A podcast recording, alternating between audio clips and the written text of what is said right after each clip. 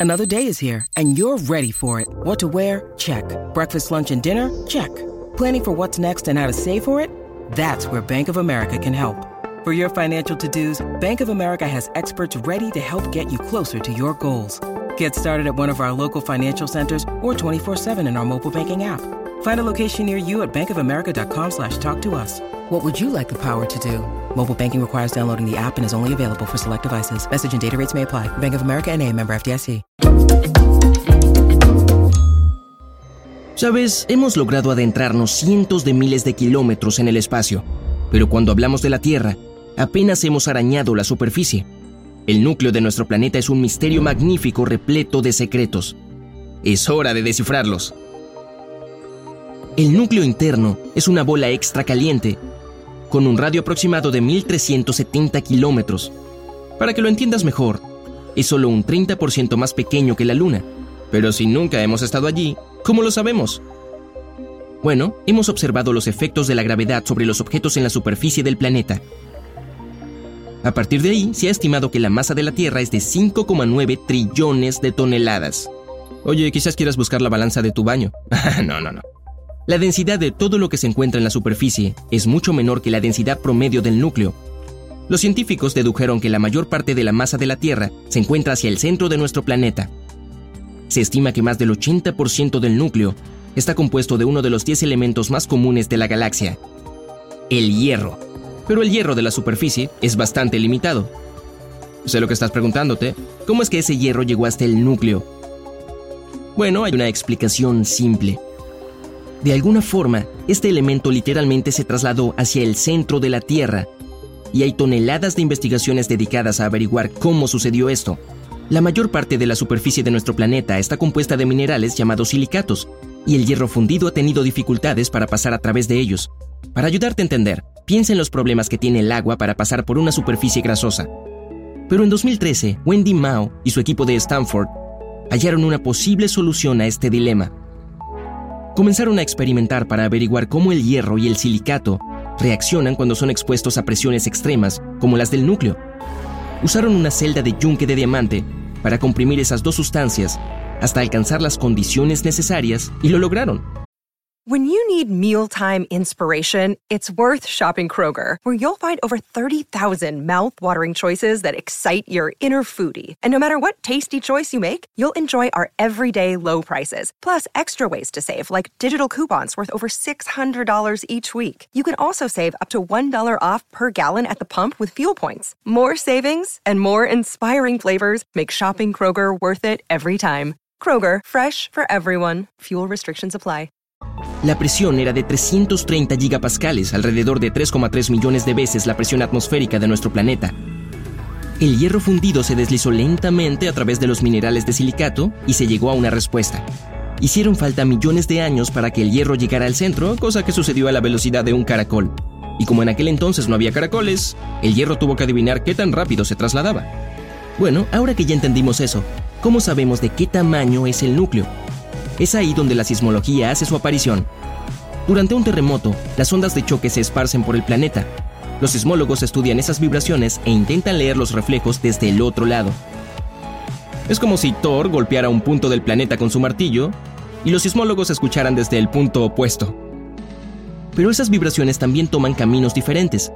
Pasan por varios sectores del planeta, lo que afecta el sonido que producen al final. Tomemos un pequeño desvío por un minuto. La sismología es un campo científico bastante antiguo. En los viejos tiempos, al registrar las vibraciones, los científicos notaban que había algo raro en ellas. Se las conocía como ondas S y se suponía que debían aparecer del otro lado, pero se desvanecían. Al principio pensaron que había problemas con sus instrumentos, que no lograban registrar las vibraciones. Pero a medida que la ciencia avanzó, se descubrió que esas huidizas ondas S solo podían atravesar materia en estado sólido, no líquido, es decir, que había algo fundido en el centro de la Tierra, evitando que las vibraciones llegaran al otro lado. Comenzaron a indagar en la información disponible, mapearon los caminos de las ondas sísmicas y descubrieron que a unos 3.000 kilómetros de la superficie de la Tierra, la roca se volvía líquida. Pero también hay otro dato interesante en juego. Ingel Lehmann fue una sismóloga danesa y en la década de 1930 descubrió un nuevo patrón de ondas. Además de las ondas S, que no atraviesan los líquidos, se encuentran las ondas P, capaces de viajar a través del núcleo y aparecer en el otro extremo del planeta. Fue así que Inge desarrolló la teoría de que el núcleo tiene dos capas. El núcleo interno sólido, que se encuentra a unos 5.100 kilómetros por debajo de la superficie, y el núcleo externo líquido, a unos 3.000 kilómetros debajo de nuestros pies. Con la invención de sismógrafos avanzados, su teoría fue comprobada, pero eso llevó 40 años. Ahora que también hemos descifrado la estructura, hablemos de cuán caliente es el núcleo y por qué. Ya ha quedado claro que no se puede colocar un termómetro para estudiar las temperaturas, así que los científicos han intentado averiguarlo replicando en sus laboratorios las mismas presiones aplastantes. Una vez más, en 2013, un equipo de investigadores franceses dio con el número más preciso que hemos tenido en años, para dar con el hallazgo, sometieron hierro puro a una presión elevada, casi tan alta como la del núcleo.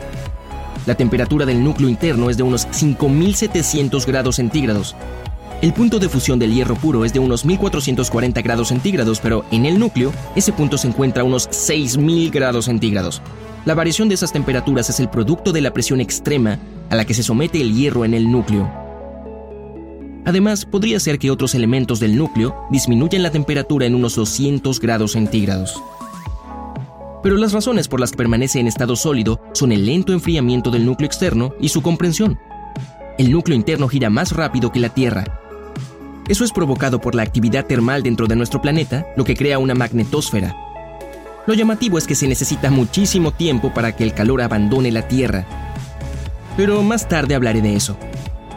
Hay tres razones principales por las que la Tierra aún sigue hirviendo. La primera es que el núcleo sigue caliente desde la época en que nuestro planeta se formó, hace unos 4.500 millones de años. ¿Recuerda ese número? Hacia el final te explicaré cómo sucedió. El calor aún no se ha perdido. Es más, la Tierra se enfría solo unos 100 grados centígrados por cada mil millones de años. En segundo lugar, se genera calor a partir de la fricción de los materiales densos a medida que se mueven. Y la última razón del calor es la descomposición de elementos radiactivos. ¿Por qué todo esto es importante? Ayuda a los científicos a comprender cómo afecta la velocidad de las vibraciones que atraviesan el núcleo. ¿Recuerdas las ondas P de las que hablamos antes? Bueno, estas amigas viajan más lento de lo que deberían cuando pasan por el núcleo, lo que demuestra que debe haber otro elemento ahí dentro que aún no hemos logrado identificar. El níquel es uno de ellos, pero los científicos realizaron algunas pruebas con él y no desacelera las ondas P lo suficiente, así que comenzaron a excavar metafóricamente. En 2015, apareció un nuevo estudio de la Universidad de Durham. Afirmaba que el 90% del azufre de la Tierra se encuentra en el núcleo. Tal vez ese sea el elemento faltante. Hace unos 4.500 millones de años, nuestro planeta colisionó con un gran cuerpo celeste que eventualmente segmentó a nuestro planeta y formó la Luna. Ese incidente dejó rastros en el camino que condujeron los estudios en una nueva dirección. Cuando el impacto tuvo lugar, el manto terrestre se derritió y un líquido rico en azufre pasó por las hendiduras y lo reformó.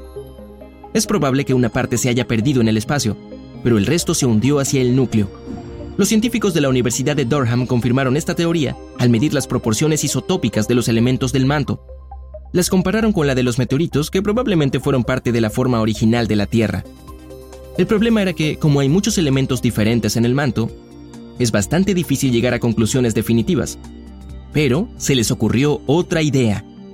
El cobre suele estar unido al azufre, así que analizaron el cobre en el manto y la corteza terrestres. Fue un estudio de tres fases realizado en diferentes laboratorios con espectrómetros de masa de primera.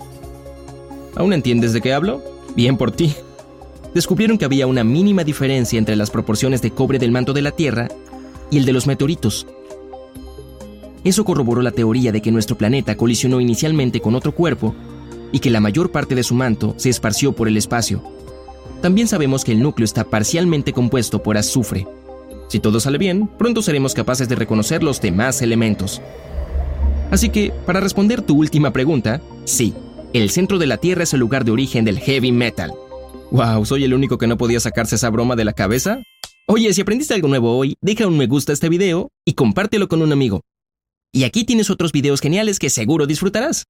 Simplemente haz clic en el de la izquierda o la derecha y recuerda, quédate en el lado genial de la vida.